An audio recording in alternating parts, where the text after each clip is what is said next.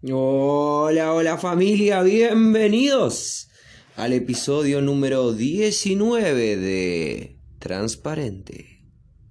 Muy bien, ¿cómo están? ¿Qué tal? ¿Les viene gustando esta primera serie? Tres días, tres episodios. Episodio 1, 31 de octubre.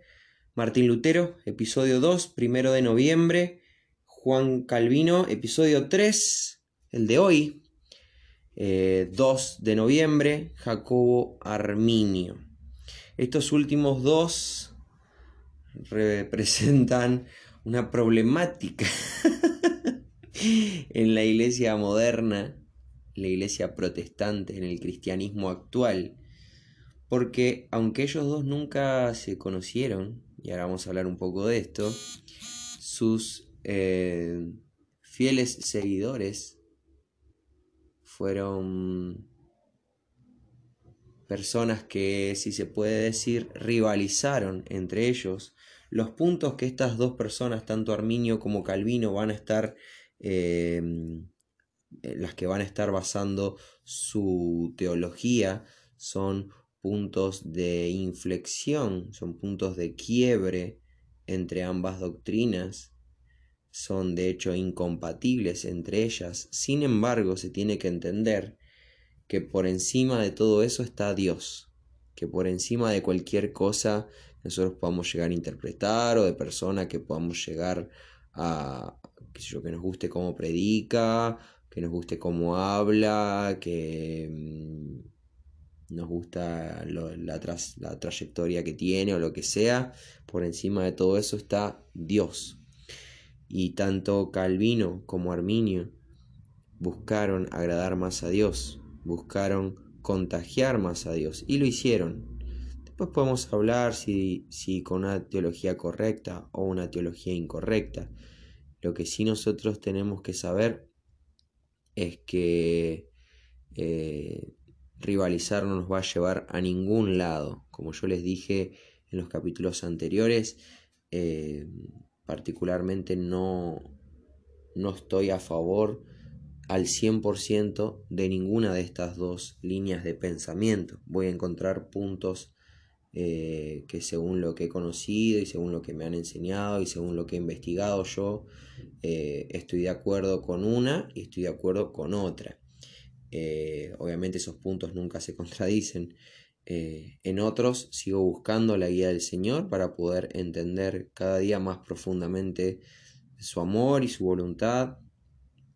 Pero es eso, es una búsqueda personal y está bien que nos asimilemos, a, que sintonicemos con la idea de alguien más, pero después cada uno tiene que hacer su propia lectura de la palabra de Dios, tiene que pedirle al Espíritu Santo la guía para una interpretación correcta y de esa manera vivir. Em, tengo para empezar tres frases de Jacobo Arminio que me gustaría compartirles y que después eh, podamos charlarlas y sacar algunas enseñanzas prácticas de su vida. Pero antes les quiero decir eh, quién era Jacobo Arminio y les quiero dar un dato para que estemos pensando, reflexionando. Jacobo Arminio era pastor y teólogo, y nació cuatro años antes que, que Calvino muriera. ¿Qué quiere decir esto? Que ellos en, realidad nunca discutieron, nunca pelearon sus doctrinas, nunca, eh, no me lo imagino a Calvino moribundo, viejo, cansado, enfermo, peleando con un nene de 0 a 4 años explicándole cómo debía ser interpretada la palabra, porque no tenían la misma edad. El, cuatro años fueron contemporáneos, nada más. Nada, o sea, no. Los que se encargaron de rivalizar, los que se encargaron de, de chocar, de mirarse medio feo, como decíamos hace un rato, son, son sus seguidores, son eh, las personas que, tienen una u otra postura ante la vida cristiana. Pero ellos dos, en realidad, nunca rivalizaron. Eh, así que eso, eso es como para tenerlo en cuenta, a, qué grado de, fanatismo, nos puede llevar una ideología religiosa de pelearnos con gente que en realidad ellos nunca estuvieron peleados. De hecho, también es importante saber que un discípulo de Calvino fue quien discipuló a Arminio. Quiere decir que todo lo que aprendió Arminio estaba basado en una enseñanza calvinista, que después él en su madurez y en la búsqueda de Dios y en su tiempo a solas con Dios y todo lo demás que ya sabemos, hizo una interpretación diferente, hizo un girito de tuerca un poquito más eh, para otro lado, podríamos decir, iba a decir más profundo, pero en realidad es diferente, es otra cosa. Eh, un, giro de tuerca diferente hacia otro lado en base a, Calvino. Entonces en realidad no eran enemigos mortales, no es que se veían en la calle y se agarraban a, patadas, eso nunca pasó.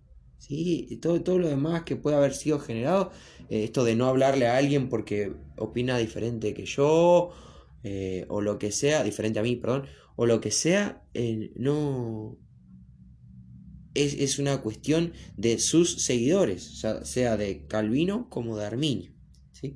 Ahora sí, vamos a las frases que, que son tres nomás que elegí como para estar charlando hoy con ustedes. La primera es, si la iglesia emplea textos humanos como regla u orientación, la luz de la mañana no brillará sobre ella y así andará a ciegas.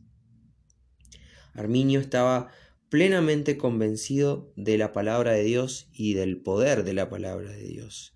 Él decía que cualquier cuestión humana que nosotros pudiéramos eh, enseñar por encima, como regla u orientación, por encima de, la, de la, Biblia, eh, no iba a tener luz, íbamos a andar a ciegas. Muy interesante.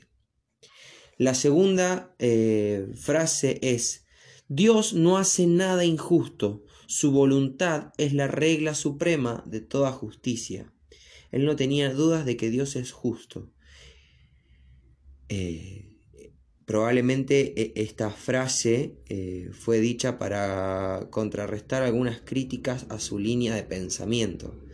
Él, en base a algunas ideas que vamos a estar hablando ahora, podría haber sido interpretado como, eh, como alguien que hablaba de un Dios injusto.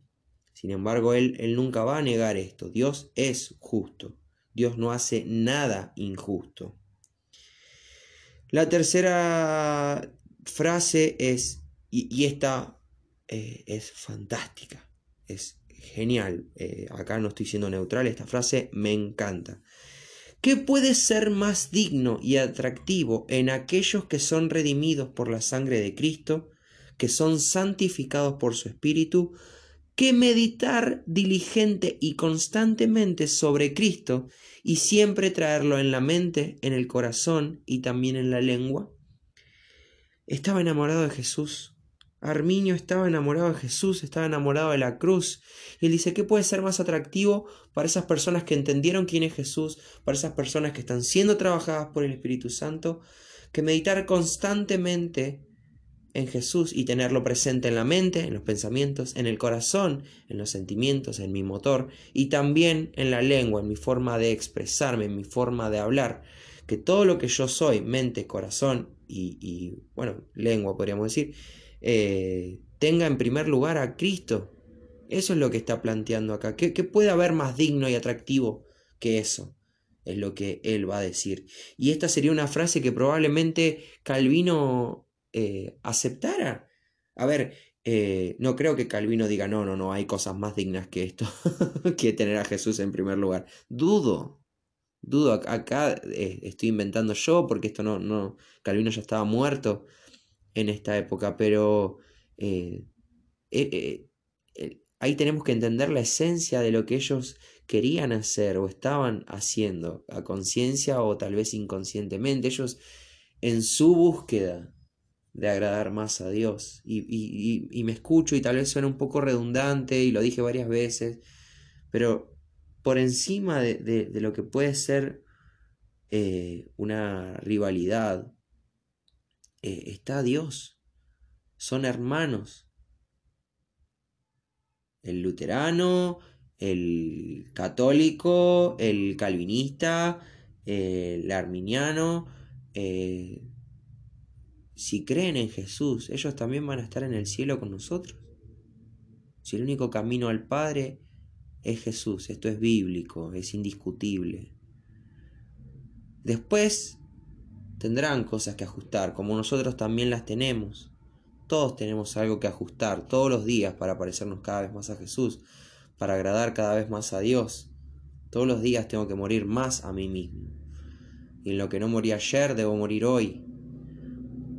Pero en general, en, en lo clave, Jesús es el camino al Padre y eso es suficiente.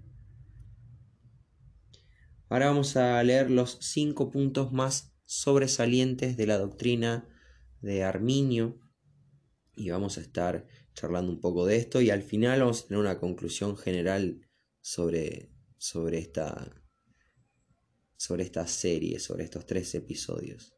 El primer punto es el libre albedrío. Dios en su gracia capacita la voluntad del pecador para que libremente se arrepienta y crea o rehúse hacerlo. Su destino eterno depende de cómo use dicha voluntad. ¿Qué quiere decir esto?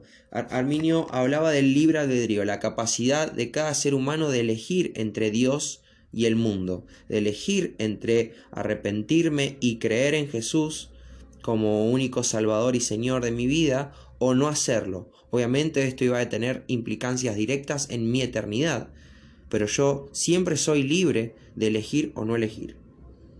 El segundo punto es la elección condicional. Dios escogió antes de la fundación del mundo a aquellas personas que creen en Cristo. Dios vio de antemano qué individuos habrían de responder positivamente a su llamado, arrepintiéndose y creyendo en Cristo. ¿Cómo es esto? Sabemos que Dios está por encima de la línea temporal que nosotros manejamos. Dios no tiene tiempo, no, no se rige por nuestro reloj. Entonces, esta elección condicional quiere decir que Dios ya sabe el camino de cada una de las personas, ya nos dejó en nuestro libre albedrío, y ahí vemos que los puntos en realidad no se contradicen en, su línea de pensamiento. Dios nos dio libre albedrío y nos deja elegir, y conoce todo nuestro camino, y sabe quiénes son los que en su libre albedrío van a creer y arrepentirse, o los que no van a hacerlo. Entonces, dice que eh, Dios escogió en base a las decisiones que íbamos a tomar en, en, en, esta vida, a aquellas personas que íbamos a creer en Él. ¿Sí?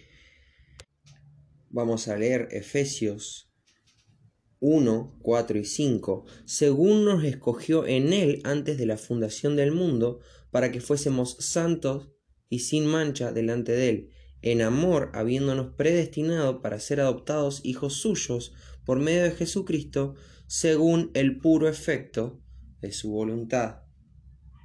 ¿Se dan cuenta que es el mismo versículo que estuvimos leyendo de Calvino? Acá sí le da un poquito, un, un de tuerca, cambia un poco la, la, la esencia, pero el versículo es el mismo. Entonces, ¿de qué estamos hablando? De interpretación. La palabra es la misma. ¿La palabra cambió? No. ¿La palabra se adaptó a cada uno? No. ¿Hay uno correcto y otro en lo incorrecto? Probablemente. ¿Qué va a variar esto?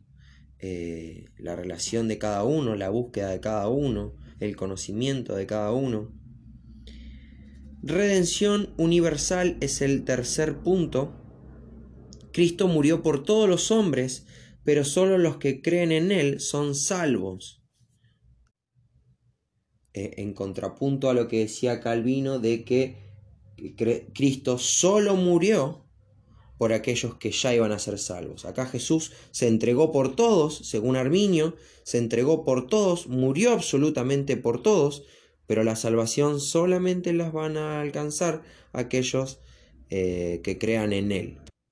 Primera Timoteo 2, 5 y 6 dice, porque hay un solo Dios, un solo mediador entre Dios y los hombres, Jesucristo hombre, el cual se dio a sí mismo en rescate por todos, del cual se dio testimonio a su debido tiempo. Ese es el versículo que va a usar Arminio para darle eh, peso a su teoría o, o en realidad la teoría va a estar basada en este versículo. El cuarto punto es la resistencia eficaz al Espíritu Santo. ¿Qué quiere decir? El Espíritu Santo convence de pecado al mundo y trae salvación al pecador. Sin embargo, su llamado puede ser resistido. Lo que va a estar diciendo Arminio es que cada uno de nosotros podemos limitar el poder del Espíritu Santo en nuestra vida, de manera que podemos aceptar o no su llamado, podemos dejarlo o no trabajar en nuestras vidas, podemos dejarlo o no corregirnos. El último punto, el quinto punto, es el caer de la gracia, o, más conocido como em, la pérdida de la salvación. Lo que, va a decir lo que va a estar diciendo Arminio es que si el cristiano no persevera en la fe, puede perder su salvación. En Mateo 10:22 leemos, y seréis aborrecidos de todos por causa de mi nombre, mas el que persevere hasta el fin, éste será salvo. Estos son los versículos, estos son los cinco puntos los que Arminio eh, difiere de, del calvinismo, ¿sí? entendiendo que, que, Arminio, que Jacobo Arminio fue parte del calvinismo en, en sus orígenes y que, bueno, en base a que fue creciendo y a que fue estudiando la palabra, interpretó otras cosas es correcto, es incorrecto, está bien, está mal. Llevamos cuatrocientos y pico de años de estos momentos y, es un, gran dilema de los teólogos definir estas cuestiones, porque eh, ambos se respaldan con la palabra. Ahora sabemos que la palabra que la Biblia no se contradice. Entonces ahí es donde este tema se vuelve candente, donde este tema es un poco picante, donde me enredo yo solo metiéndome a grabar un podcast sobre estas dos personas. Pero bueno, sí me interesaba que los pudiéramos conocer un poco más, que pudiéramos saber por qué creemos lo que creemos, pero no en base a las personas, sino en base a la búsqueda espiritual personal de cada uno de nosotros. Tengo algunos puntos eh, como para cerrar, eh, algunas conclusiones para compartir. Y es lo siguiente, investigar una teología, que fue lo que hicimos, o una línea de pensamiento, siempre nos va a llevar a nadar más profundo en la Biblia y a pasar más tiempo con Dios. Esto es una ventaja, ¿sí? Porque yo por conocerlo, por negar o por, o por afirmarme en una, en una interpretación, voy a buscar a la Biblia Voy a buscar en la Biblia, voy a buscar de Dios, voy a pedir la guía del Espíritu Santo. Entonces de esa manera yo puedo eh, crecer sobre esto. También está bien replantearse lo que creí toda la vida. Eh, San Agustín va a hablar de la noche oscura del alma, que son esos momentos de crisis de fe. No es que sea una noche literal, sino que son esos, esos periodos oscuros en la vida del cristiano donde hay crisis de fe, estoy creyendo lo correcto. Eh, eh, no, plantearme si Dios existe o no, uno no, debería negar eso, pero sí en, está bien, estoy parado en el lugar correcto respecto a la Biblia, respecto a mi relación con Dios, respecto a, ser discípulo de Cristo. Y esa autoexaminación nos va a llevar siempre a acercarnos más a Dios. ¿De qué manera? ¿Estoy en lo correcto? ¿Y cómo lo sé? Y me tengo que evaluar. ¿Con qué me evalúo? ¿Con quién es mi regla para medirme? La Biblia, el, testimonio de Jesús, el Espíritu Santo, su guía, su corrección, el dejarlo terminar esa buena obra que empezó en cada uno de nosotros. Otra cosa importante es que más allá de la doctrina o pensamiento que tengamos, más allá de las diferencias, tenemos un mismo Salvador, que es Jesucristo, y eso vale más que cualquier otra cosa. Eso está por encima de si uso mantilla, uso pantalón, si las mujeres van en un lugar de la iglesia o estamos todos juntos, eh, si levanto las manos o cierro los ojos o salto o danzo o tengo banderines. O, o, si estoy parado, o si uso la Reina Valera 1960, o uso una versión textual, o uso una NBI, o lo que sea. Por encima de todo eso, tenemos a un mismo Salvador. Por encima de todo eso tenemos un mismo Jesús, un mismo Dios, que dio a su Hijo para salvación. Y eso es lo importante. Y ninguna de estas dos personas va a negar eso. Entonces estamos trabajando con personas cristianas. Lo demás es complementario. No me puede sacar el sueño, no, me, no, me, no puede ser mi motivación investigar la Biblia para pelear, sino para conocer más a Dios. Pero no me puedo parar toda la vida en tratar de definir esto. Si está uno en lo correcto, si está el otro en lo correcto, porque me trabo, me estanco. Ya les digo, 400 años de, de, argumentos y, y se sigue debatiendo. Y cada uno está convencido de que está en lo correcto. Y bueno, viví de esa manera. Si crees que la salvación se pierde, cuídala. Si crees que la salvación es por gracia y no se pierde, disfrútala. Y esa es la manera correcta de vivir. Y si no sabes, cuídala como si se perdiera y disfrútala como si no. Dejemos de, de, de, de perseguir una zanahoria adelante en un hilo, corriendo como locos. Sentémonos, preguntémosle a Dios qué quiere Él hacer en nosotros, más allá de, de, si voy a una iglesia o a la otra, si soy luterano, si soy eh, pentecostal, si soy eh, bautista, si soy nazareno. Por encima de todo eso tenemos el mismo Cristo y en el cielo vamos a estar todos juntos. Nada más, eso es lo que te quería compartir. Espero que, que se haya entendido el corazón con el que estaba hablando, que, que va por encima de, de, fenestrar a uno o, apoyar al otro o, por encima de, la rivalidad, sino que, bueno, la, la buena intención de, de conocer nomás eh, un poquito de, qué creemos o qué no creemos y, y entender que por encima de eso está Dios. Gracias por llegar hasta acá, gracias por tu compañía, espero que te haya gustado esta primera serie. Digo primera porque tengo idea de hacer otras. Todavía no tengo definido los temas, vamos a ver qué quiere Dios. Pero bueno, ya tengo algunos capítulos, algunos nuevos episodios por grabar, algunas ideas de temas que me gustaría hablar. Así que bueno, será cuestión de, de ponerme las pilas y, dedicarle el tiempo que, que se merece. Gracias una vez más, nos vemos la próxima.